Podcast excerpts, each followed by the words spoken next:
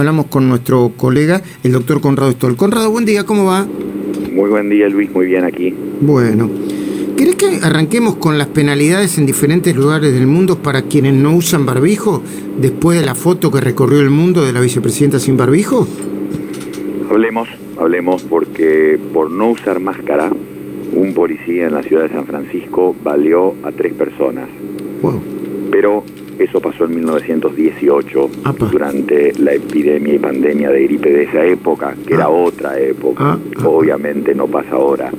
Pero bastante increíble, ¿no? La gente ya se resistía, el policía no dudó, sacó el arma, lo valió.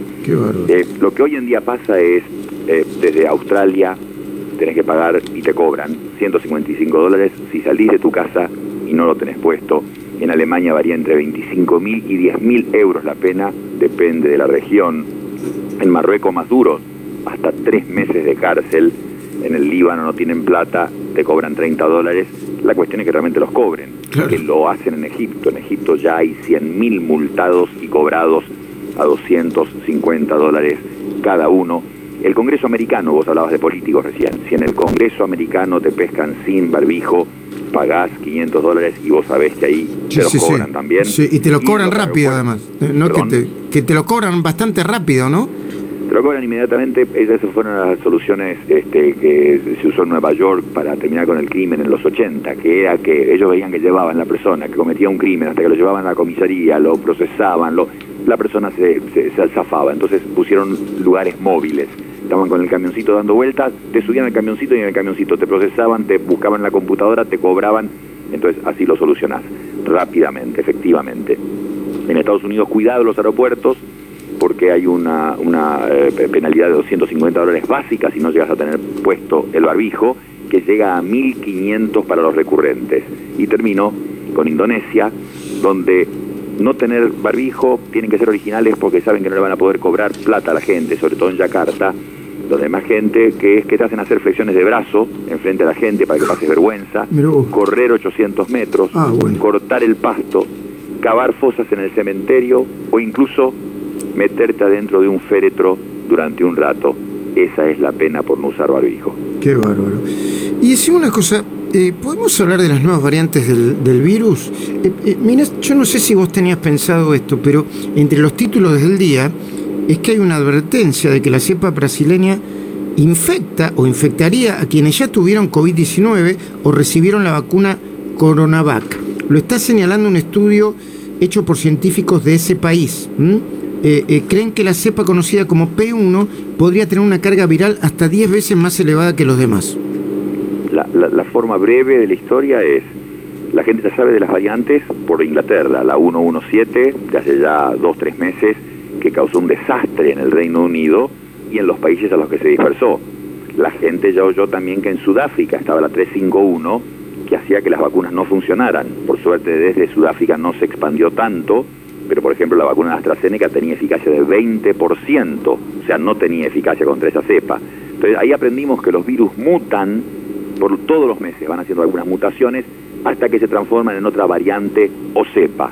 Eso no son exactos sinónimos, pero más o menos es un virus distinto, un primo aparece, que es distinto y quizás más resistente. Esta P1 empezó en Manaus.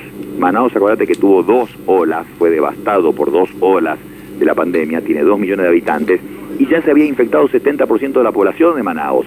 O sea que tenían inmunidad de rebaño supuestamente. Tendrían que estar tranquilos. Por eso la advertencia para que la gente entienda la importancia de las variantes. En Manaus, que el 70% de la gente ya tenía inmunidad de la primera parte de la pandemia, se infectó el 25 al 60% de los ya infectados con esta P1, que es nueva y es más transmisible, más de dos veces más transmisible, tiene 10 veces más carga viral, tiene más mortalidad, tiene 17 mutaciones que logran eso, y que es lo peor, bueno, vos dijiste algo muy importante, es resistente a la vacuna china, acordate que que en Brasil, a pesar de Bolsonaro, tienen que usar la Sinovac, que es la China que, a la que accedieron, la única que accedieron, ya hablamos de lo mal que está vacunando Brasil, y, y esta P1 es resistente a la Sinovac. Y lo malo, lo peor de todo, es que ha salido de Brasil. Se fue a Japón, a Estados Unidos, a 20 países más, y en el Reino Unido ya han detectado 500 casos de esta P1 que se está diseminando por el mundo. Mm. Em, Viste que hay países que están em, imponiendo cuarentena eh, para viajeros, por ejemplo España, para viajeros de Colombia, Perú, eh, otros países. ¿Cómo, ¿Dónde hay que pararse acá? ¿Viste? Para los que tienen alguna esperanza de viajar o de recibir este, gente que viaja del exterior. Tenés que averiguar bien porque hay eh, doble cuarentena. O sea, hay países que están haciendo cuarentena de, su gente que no salga. En Eslovaquia, Austria lo están considerando, este, abren algunas cosas de ellos, pero están diciendo que la gente no salga y después las que impiden que la gente llegue o te ponen restricciones severas. Acordate del Reino Unido, lo hemos dicho, vos tenés que reservar pagando 1.750 libras el hotel en el que te vas a tener que quedar 10 días y cuidado, llegas a mentir del lugar donde venís, puedes tener hasta años de cárcel y multas altísimas si llegas a salir de ese hotel. O sea que sí, y de ahí vienen lo de los pasaportes también, empiezan a aparecer estas ideas de los pasaportes para que la gente vacunada pueda circular eh, más libremente. Okay. Pero, pero, a ver, la lucha contra todo esto sigue siendo dos cosas, ¿no?